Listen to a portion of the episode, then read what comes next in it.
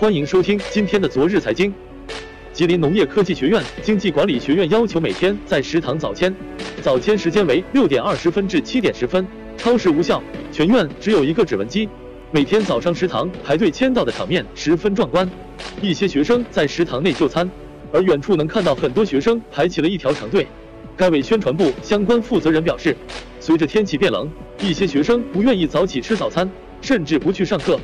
为了督促学生养生良好的生活习惯，早起吃饭、按时上课，推进课堂教学，该校从经济管理学院作为试点，并通过一种新方式——指纹机进行早签。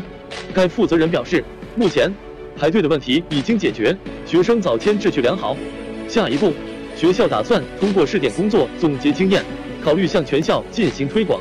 就此事，昨日财经联系了该校几名学生，学生们也对此做法看法不一。